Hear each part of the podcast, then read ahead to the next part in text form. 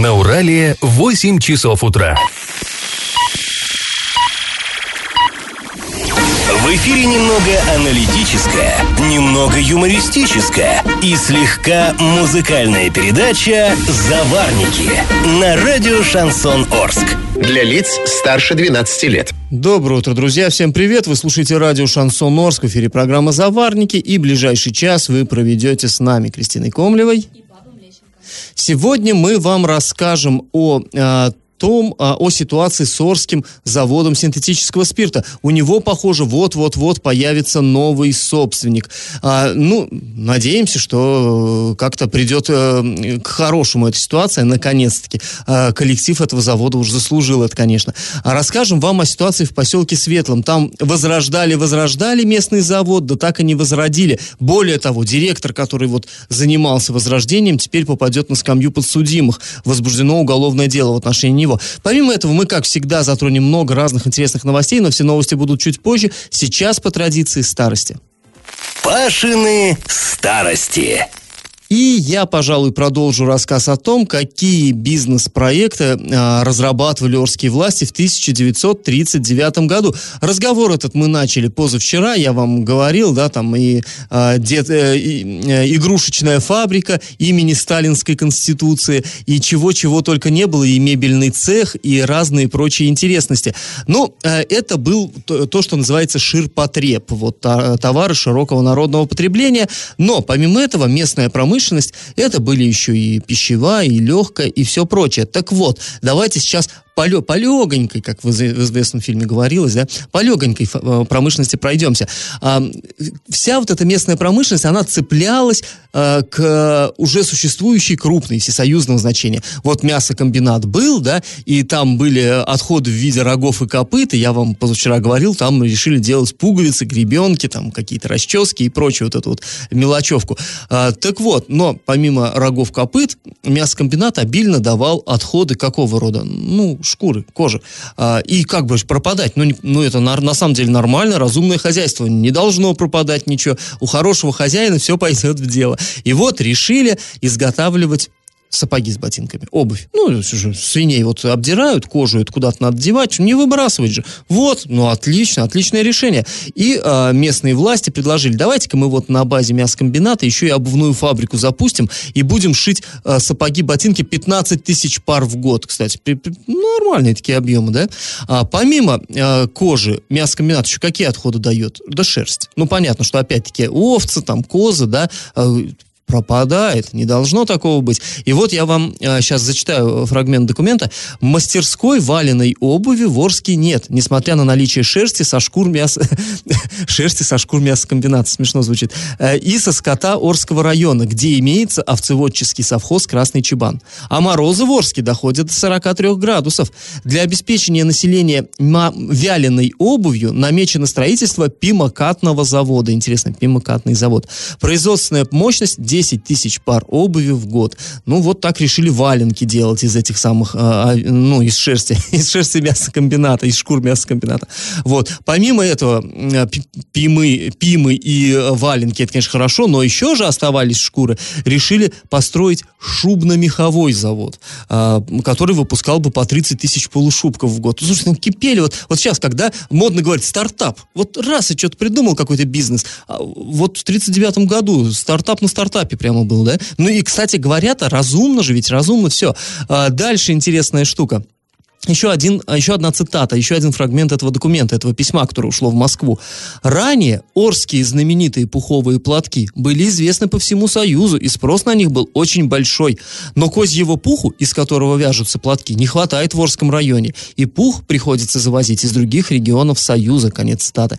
Вот, кстати говоря, мне всегда казалось, мы все знаем эту песенку, э, Оренбургский пуховый платок, но у меня вот с самого детства всегда ассоциации были, что э, пуховый платок это все-таки Орск. Здесь всегда на на железнодорожном вокзале бабушки продавали эти платки, да, а на, Старгород, на Старгородском рынке, вот мы, э, я не в Орске вырос, мы приезжали в Орск вот на базар, и всегда вот эти вот бабулечки продавали, в Оренбурге я такого не видал, вот, и мне кажется, все-таки э, в песне немножко ошиблись, это в угоду, как сказать, чтобы в строку попасть, оренбургский пух, он вообще Орский, мне кажется, и вот э, косвенно это подтверждается письмом 1939 года, знаменитые Орские платки. Так вот, городские власти говорили, что эти самые знаменитые Орские платки, их пуха мало, понятно, и вяжутся они вручную. А, то есть, ну, опять-таки, нам сейчас кажется, хендмейд это очень круто, да, вот это руками, это ручная работа, а тогда ну, это же было другое время, это индустриализация. И местные власти говорили, давайте запустим нормальное автоматизированное производство, давайте...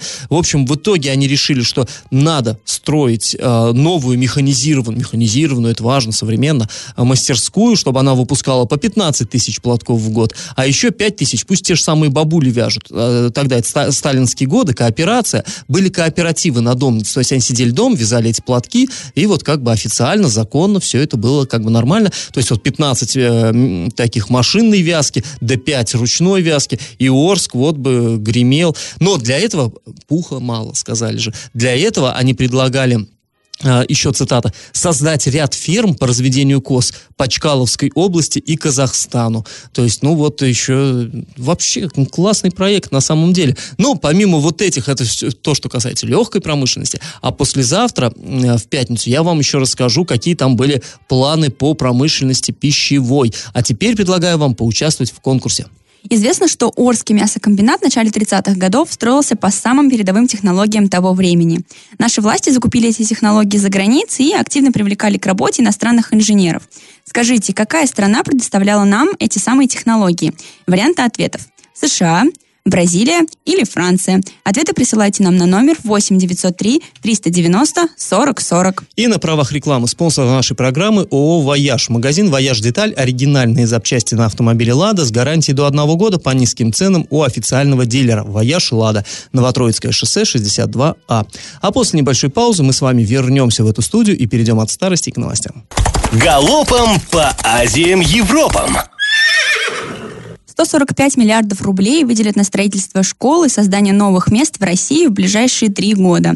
Об этом сообщают федеральные СМИ со ссылкой на главу Кабмина Михаила Мишустина. По его словам, правительство России планирует создать более 640 тысяч дополнительных мест и построить около 800 школ.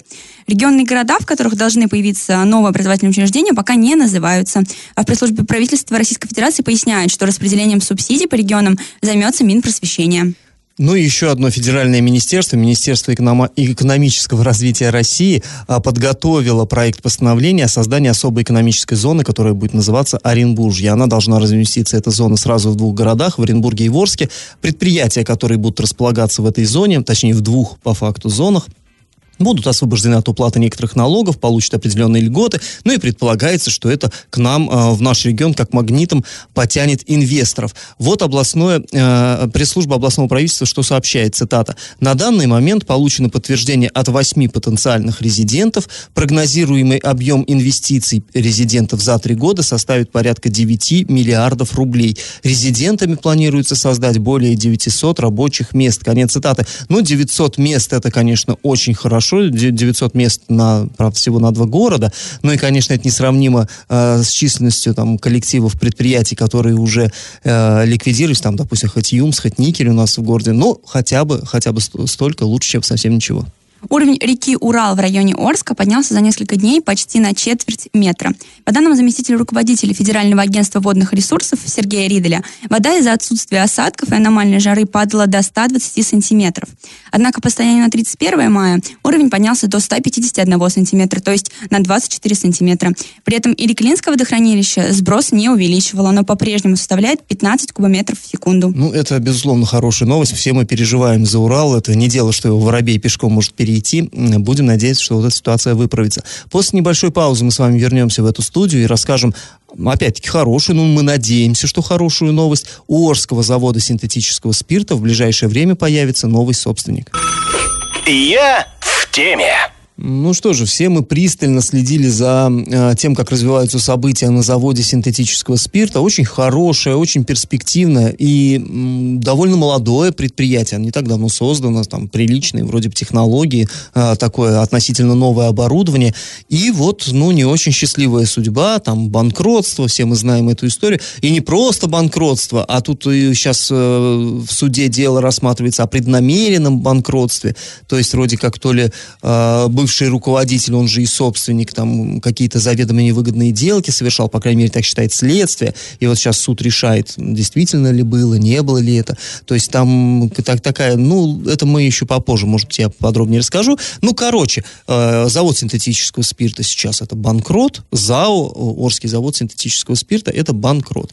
И э, он э, выставлялся на торги. Выставлялся неоднократно, э, там цены разные были, снижались, они повышались, там вот эти э, долгая история. И вот, наконец, ну, кстати, он работал. То есть обычно у нас предприятие банкрот, оно стоит, и как бы ему ищут покупателей.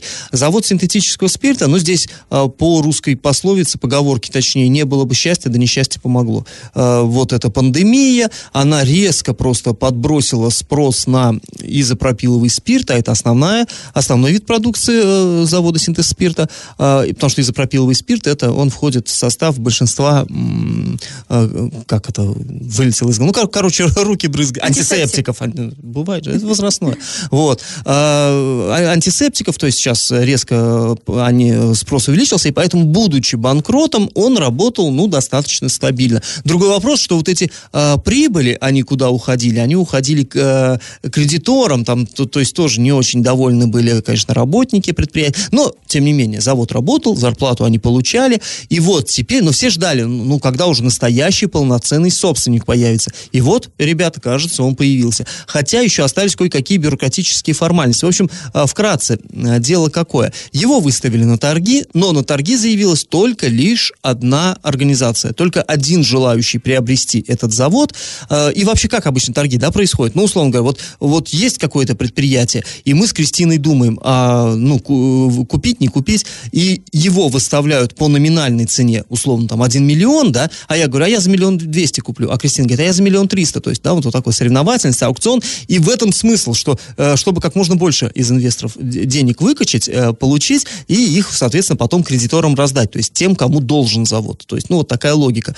Здесь, э, как заявили, 585 миллионов рублей, это нижняя, нижний порог, 585 рублей стартовая цена, и вот одно предприятие заявилось, и заявило именно эту же цену, и поскольку больше никого не было, то вот теперь ему будет направлено предложение, ну, покупай. То есть торги с признаны несостоявшимися, но это не значит, что завод не будет продан. Это значит, что конкурс не состоялся. А вот это предприятие теперь может э, выкупить, э, собственно говоря, завод синтетического спирта. Единственное, что оно может и отказаться формально, по идее. Правда, при этом потеряет деньги, которые там за, ну, залог же вносился. И вообще, ну и вообще, зачем было участвовать в торгах, если откажешься. То есть, все-таки мы полагаем, что это ну, формальность, что все-таки новый, новый собственник у завода появится. Называется этот новый собственник ООО «Синтез Спирт». И самое интересное, что он даже зарегистрирован по тому же адресу. Создана была эта организация совсем недавно и зарегистрировалась там же, где вот и предприятие «Банкрот».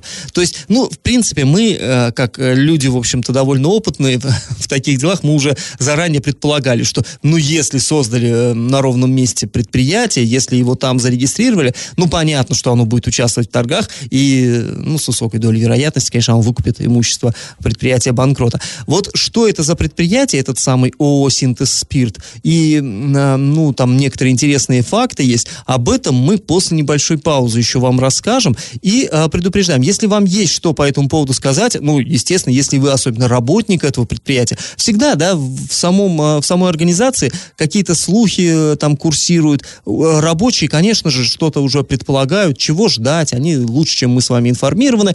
Э, если вам есть что сказать по этому поводу, то вы можете писать сообщение нам на номер 8 903 390 40 40 или просто звонить нам после музыкальной паузы. Можем пообщаться с вами в прямом эфире. Телефон прямого эфира 34 11 20. Я в теме. Ну и продолжаем мы тему э, синтез спирта, завода синтетического спирта. Э, вот вроде как э, определился его будущий собственник. То есть мы надеемся, по крайней мере, что это произойдет, что будет нормальный новый хозяин и начнет завод уже работать полноценно как следует. Э, интересно, что это за хозяин, вот этот вот потенциальный. То есть, повторюсь, формально еще ничего не решено. Но вот по логике простой, э, очевидно, что понятно, кто будет этим э, собственником. Итак, вот это предприятие ООО «Синтез Спирт» принадлежит жителю подмосковных Люберец Андрею Пинчуку. Ну вот, то есть э, москвич, короче говоря, э, купит предприятие наше. Э, зарегистрировано оно, как я уже сказал, по тому же адресу, что и ЗАО. Как такое получилось? Здесь интересная история. Дело в том, что вот этот самый Пинчук, э, он выкупил долги у, часть, по крайней мере, долгов у Сбербанка. То есть завод синтетического спирта был должен Сбербанку. Сбербанк же, и, ну, завод синтетического спирта, ЗАО, да, вот то самое, задолжало Сбербанку. Сбербанк в свое время инициировал процедуру банкротства. То есть именно он подавал иск в суд, э, ну, а потом уже там присоединились другие кредиторы. И вот, э, вот этот самый Андрей Пинчук, он выкупил эти э, права требования. И теперь как бы э, ЗАО, завод синтетического спирта, должно ему. А он уже на этом, вот, на этом же предприятии создает новое новое предприятие ООО «Синтез Спирт», и пока там на этом, пока на этом ООО «Синтез Спирт» еще там ничего толком нету, это просто юрлицо. Ну вот, э, кстати, уже интересно еще, что там генеральным директором вот этого нового предприятия ООО «Синтез Спирт» э, является Алексей Алпатов. Это наш старый знакомец, он э, был главным инженером на старом предприятии, то есть, ну, наш, я имею в виду, и журналистам он известен, потому что когда вот эта вся вот эта вот началась, вот эта ерунда с банкротством, вот эти неприятности. А, нас, журналистов, э, приглашали туда на завод, и вот э, Алексей Алпатов нам проводил, э, как бы, ну, проводил журналистов по территории, показывал, вот здесь у нас то, здесь вот так мы планируем и прочее. А, ну, впечатление очень грамотного инженера, технического специалиста. Потом, когда гендиректор ЗАО, завод «Синтетический спирт», так скажем, был отстранен от управления, в отношении него, повторюсь, уже возбуждено, это Олег Баклаженко, в отношении отношении него было возбуждено уголовное дело о преднамеренном банкротстве этого предприятия. Так вот, бразды правления перешли в руки как раз Алексея Алпатова. То есть он был главным инженером, потом стал исполнительным директором. И вот этим предприятием банкротом он рулил. И, судя по всему, он же и будет рулить э, предприятием под новой вывеской. Новой вывеской именно. То есть это такой термин, ну, он, конечно, бытовой, э, обиходный, но э, так часто говорят, когда какое-то предприятие, оно переходит из рук в руки, но процесс производства производственный как шел, так и идет, э, когда э, производство точно такое же, и коллектив просто переводится с одного предприятия на другое, и вроде как безболезненно. Вот мы надеемся, что именно этот вариант будет осуществлен. А, не как, допустим, было с Юмзом, да, когда его там вот обанкротили, там выставили на торги, а люди вот э, потеряли работу. Не как много других неприятных у нас. Ну, вот, к сожалению, таких примеров у нас полно, когда завод обанкротился, и вот начинают сокращение персонала, персонала и прочее. Мы надеемся, что на синтезе все будет нормально. На самом деле работягам, вот по-честному, им не все ли равно, кто там будет, э, какая вывеска, и самое главное, кто хозяин, кто будет получать прибыль. Им-то, им главное, чтобы была зарплата, чтобы была стабильность какая-то, да, чтобы они могли а, свои семьи кормить, там, а, платить по кредитам, к сожалению, это насущная сейчас необходимость практически для каждой семьи, закредитованность бешеная, и чтобы у них вот все в, этом плане было нормально. Надеемся, что здесь так и будет, но, естественно, на все вопросы вот по поводу будущего коллектива может ответить только один человек. Это тот самый Андрей Пинчук, которого мы пока в глаза не видели, вот, вот этот собственник. А, ну, мы надеемся, что когда все-таки все формальности будут улажены, когда а, перейдет в новые руки завод, он как-то свяжется с прессой, какую-то, я не знаю, пресс-конференцию проведет, и мы зададим ему все вот эти вопросы, и он сможет уже успокоить э, работников э, предприятия и объяснить, э, что, как, каким он видит будущее этого завода. Но мы надеемся, что будущее самое безоблачное, самое такое солнечное. Хотелось бы верить, потому что, ну, повторюсь, обратных примеров у нас, к сожалению, ну, просто пруд пруди. В общем, вроде бы как наметился свет в конце тоннеля. Очень надеемся, хотя вот, ну, всякое бывает, но мы очень надеемся, что будет ответственный собственник, что будет будет все, все в порядке у коллектива завода. Будем следить за развитием событий и, конечно, вас э, своевременно об этом информировать. А сейчас, друзья, мы снова прервемся на небольшую паузу, а потом вернемся в эту студию и расскажем вам о том, чем закончилось возрождение. Вот по голосу не слышно, это, это был скепсис, это кавычки, возрождение. Возрождение Светлинского ферроникелевого завода. Там история вообще нехорошая. В отношении его руководителя сейчас возбуждено уголовное дело. И как это понимать? Следственный комитет возбудил уголовное дело в отношении руководителя ООО «Шлакожелезнорудный концентрат». Согласно данным, опубликованным на сайте прокуратуры Оренбургской области, это предприятие, которое арендовало мощности обанкроченного Светлинского ферроникелевого завода. И длительное время оно не платило местным рабочим, а в итоге задолженность по зарплате составила э, больше 14 миллионов рублей. И напомним вообще, 6 июля 2020 года министр промышленности и энергетики Оренбургской области Андрей Бородин сообщил – что на Светлинском ферроникелевом заводе перезапускается производство. И подчеркнул тогда, что э, это появление новых инвесторов э, позволит полностью возобновить производство и, собственно, стабилизировать ситуацию занятостью населения. Ну, тогда, кстати, я, ну, вот это меньше года назад было, и тогда такой был фурор. Ничего себе в Светлом, ну, там проблемное предприятие, это еще Буруктальский там завод он называл, Светлинский ферроникелевый, много названий сменил, и становилась ситуация все хуже, хуже, хуже, хуже, хуже. И понятно, что э, поселок Светлый это как вот не моногород, монопоселок, наверное, да, ну, понятно, что там одно крупное предприятие, и все было вот так худо, и люди очень переживали, ну, естественно, еще бы.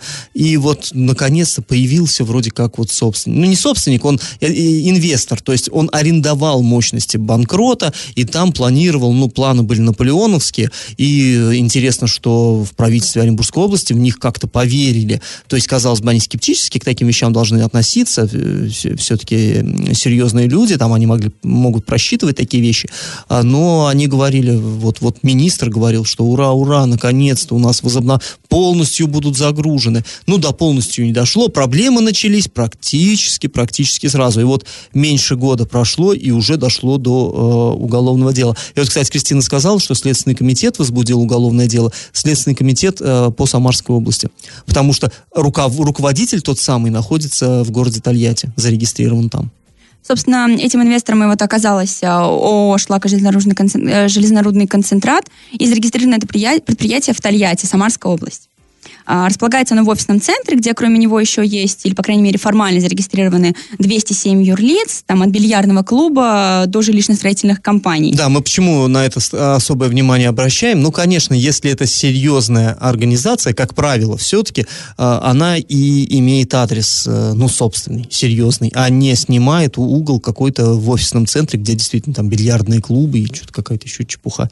А директором а, предприятия значится некая Венера Вагизова. И вот следственские рабочие, с которыми мы общались, они уверяют, что вживую этого человека никогда, собственно, и не видели. А, и Вагизова, о которой практически ничего не известно, она является владельцем ШЖРК. Вообще изначально совладельцев было двое. Сама Вагизова и какой-то там известный самарский бизнесмен, но теперь предприятие оказалось в одних руках. И да, как мы уже говорили, что предприятие погрязло в судебных э, исках. А по данным справочной системы Селдон, в отношении него сейчас осуществляется 576 исполнительных производств на общую сумму свыше 21 миллиона рублей. И львиная доля этих эм, долгов накопилась перед собственными работниками предприятия. А вот что сообщает прокуратура Оренбургской области. По версии следствия, работникам промышленного предприятия на протяжении длительного времени не выплачивается заработная плата. Общая сумма задолженности составляет более 14 миллионов рублей. Ранее в отношении предприятия и его руководителей предпринимались различные меры, направленные на восстановление нарушенных трудовых прав работников. В адрес директора прокуратуры неоднократно вносились представления об устранении данных нарушений. Юридическое лицо его директор четырежды привлекались к административной ответственности. Ну вот четырежды привлекался к административной, теперь будет уголовная ответственность. Причем статья такая достаточно серьезная, вторая часть 145.1 Уголовного кодекса кодекса, там а, максимальная санкция это три года лишения свободы. То есть дело действительно принимает очень серьезный оборот. И вообще стоит сказать, что вот это светлинское предприятие, оно в последнее время, ну, до неприятного часто попадает именно в криминальные хроники. То э, выяснилось, что вот еще то старое предприятие, которое, ну, в смысле, вот, которое обанкроченное, которое сейчас выставлено на торги, э, так вот, там тоже тоже там какая-то странная история с банкротством была, тоже там умышленное банкротство, там выводились средства, ну, судя по э, данным, вот, да, там, э, по обращениям в суд, выводились средства за рубеж, там и э, подавался э, вот этот вот конкурсный управляющий, который э, занимается, да, управлением предприятием, который вот следит за тем, чтобы э, предприятие банкрот совсем до конца не растащили. Он сейчас подает иски там гражданам Швеции, гражданам Эстонии, там, то есть по всему Евросоюзу растеклись из нашего э, поселка Светлого, затерянного в бескрайних оренбургских, оренбургско-казахстанских степях, растеклись по всему Евросоюзу там такие деньжищи, там суммы исков колоссальные. И смотришь думаешь, да, не, весь поселок Светлый, пожалуй, столько не стоит, сколько они выкачали из этого э, несчастного предприятия. Там как, как чудовищные совершенно суммы. И вот, ну, вот получается, что э, осуществляется сейчас преследование прежних владельцев, да, э, и там какие-то судебные тяжбы с ними. И вот еще и по, по нынешним арендаторам тоже такая, ну, не такая же история, но тоже вот тем тем не менее, уголовная история, ну, э, из, в высшей степени интересно, конечно, чем это закончится, но при этом такой, знаете, интерес, ну, но жалко поселок-то сам. Там, живут люди, которым податься совершенно некуда. Это все-таки светлое, это даже не Орск. Вот мы жалуемся в Орск, а куда здесь устроиться? Здесь куда пойти? И действительно, работяги вынуждены ездить и, а, там на вахты, кто на север, кто на юг, кто куда-нибудь там на нефтедобычу в Сибирь, кто на юга, наоборот, там в Краснодар и так далее, на заработки. Эм, ну, вот, э, а в Светлом все совсем худо. Там вот, вот это одно предприятие, а больше ничего и нет. А теперь, получается, и его нет. И вот мы вчера разговаривали с работниками этого предприятия. Они, в общем-то, сидят сейчас без работы. Долго они находились на двух третьих зарплаты. Но поскольку и эти две трети им не платят, то вот массово сейчас увольняются и едут вот искать счастье в чужих краях, потому что семьи надо кормить кормить. Ну, очень-очень-очень тяжелая ситуация. Сейчас Светлинский ферроникелевый, как я уже говорил, выставлен на торги. Ну, очень хочется верить, что его все-таки э, какая-то добрая душа, добрая, богатая душа приобретет и будет налаживать там производство. Ну, конечно, в это верится слабо, поскольку, повторюсь, ну, выкачано вообще там все. То есть там да, беда. Ну да ладно, мы будем, конечно, опять-таки за этим следить, и как, как только что-то узнаем, вам обязательно расскажем. А после небольшой паузы мы вернемся в эту студию и расскажем очередную новость дна. Новость дна. Что же у нас произошло в криминальной сфере в нашем городе? Вот сообщает нам полиция. Обратились в полицию, люди говорят, вот э, во дворе у них стоял железный гараж, ну вот эта ракушка так называемая, да, а, и как бы стоял-стоял, а однажды утром они вышли, а его нет. То есть вот кто-то кто утащил громадный этот железный гараж, стали разбираться, и полицейские очень быстро вышли на 63-летнего а, местного жителя. Он а, нигде не работает, безработный, 60 63 пенсионера, очевидно, хотя, ну да, сейчас новый закон, неважно. Короче говоря, э, он есть, а гаража нет. Стали с ним разговаривать, он не стал отпираться, он сказал, ну да, я, я забрал. А, но, сказал он, я же доброе дело сделал. И вот полицейские так э, э, выразились, строил из себя Робин Гуда. Он сказал, жители жаловались, гараж стоит во дворе, всем мешает, я и решил эту проблему. Стали разбираться, оказалось, что проблему эту решил он в свою пользу и получил за э, сданные в металлолом гараж 5000 рублей, при том, что сильно продешевил, и полицейские подсчитали, вообще-то 40, как бы он стоит 40. В итоге ему вменили хищение э, ценностей на сумму 40 тысяч рублей и возбудили по, э, в отношении вот этого Робин Гуда по данному факту уголовное дело, статья 158, кража. Ну вот, э, как говорится, уж непонятно, какая на самом деле там мотивация была, но я сомневаюсь, конечно, что действительно все так благородно, но теперь придется отвечать перед законом. Сейчас мы снова, друзья, уйдем на небольшую паузу, а потом вернемся в эфир, чтобы подвести итоги нашего исторического конкурса. Раздача лещей. Ну что, давайте итоги конкурса нашего подводить. В начале программы Кристина у вас спрашивала, какая страна предоставила СССР не бесплатно, конечно, технологии для строительства Орского мясокомбината. Ну, тут вообще история очень интересная. Я, когда э, вот в архиве запрашивал документы по Орскому мясокомбинату, там у них э, целая, как сказать, э, целая папка договоры с иностранными специалистами. И там очень много, там трудовые договоры на английском и с переводе, э, перевод на на русский. Более того, там переписка с этими специалистами, например, у них, знаете, а, э, вот, вот инженер идет, иностранный инженер идет по стройке Орского мясокомбината и э, считает, что, ну, условно говоря, я, надо сюда-то привезти там машину песка. И он пишет по-английски на бумажке там, э, ну, как привезти песка, да, а на обороте этой же бумажки, как, как, вроде как служебная записка, переводчик, который ему придан, тут же оперативно переводит на русский и отдает нашим русским там прорабам или кому-то. То есть таких вот целая папка бумажек. Да, это были американские специалисты и технологии американские. И вот в этих записках частенько, э, вот мне такое попадалось, там пишут, например, этот э, инженер, а, кстати, было да, сокращение, вот Амспец, Амспец, американский специалист. Он пишет, э, да, там говорят, что вот здесь так-то это, это неправильное техническое решение, но я, я не согласен, потому что у нас в Америке все нормально, это работает. И вот в Америке работает, и в Орске тоже, э, ну, работало во всяком случае. И, кстати говоря, еще интересный такой факт, если вот кто был в поселке Мясокомбинат, э, по-моему, там Домбаровский переулок, адрес это, э, вот э, как стоишь лицом к проходной и налево поворачиваешь, идешь, там несколько таких многоэтажных домов кирпичных, и у них очень не наш вид, вот такой заморский вид, прям как будто в Чикаго где-то. Это тоже дома по американскому проекту, изначально там и жили вот эти амспецы. А потом, построив завод, комбинат, они уехали благополучно к себе в Штаты, а вот там остались жить э, работники предприятий, и до сих пор там люди живут, и выглядят очень классно эти дома, очень, ну как необычно, не по-орски, а как будто где-то в Чикаго. Вот. Ну, в общем, правильный ответ сегодня один за Соединенные Штаты Америки. А победителем сегодня становится Андрей. Его номер телефона заканчивается на 1714. И на правах рекламы спонсор нашей программы ООО «Вояж». Магазин «Вояж Детали» — это оригинальные запчасти на автомобиле «Лада» с гарантией до одного года по низким ценам у официального дилера. «Вояж Лада» Новотроицкое шоссе 62А. На этом мы с вами прощаемся. Снова встретимся послезавтра в пятницу. Пока. До свидания. Завариваем и расхлебываем в передаче «Заварники» с 8 до 9 утра в понедельник, среду и пятницу на радио «Шансон Орск». Категория 12+. Радио «Шансон». СМИ зарегистрировано Роскомнадзором. Свидетельство о регистрации Л номер ФС 77 68 373 от 30 декабря 2016 года. Для лиц старше 12 лет.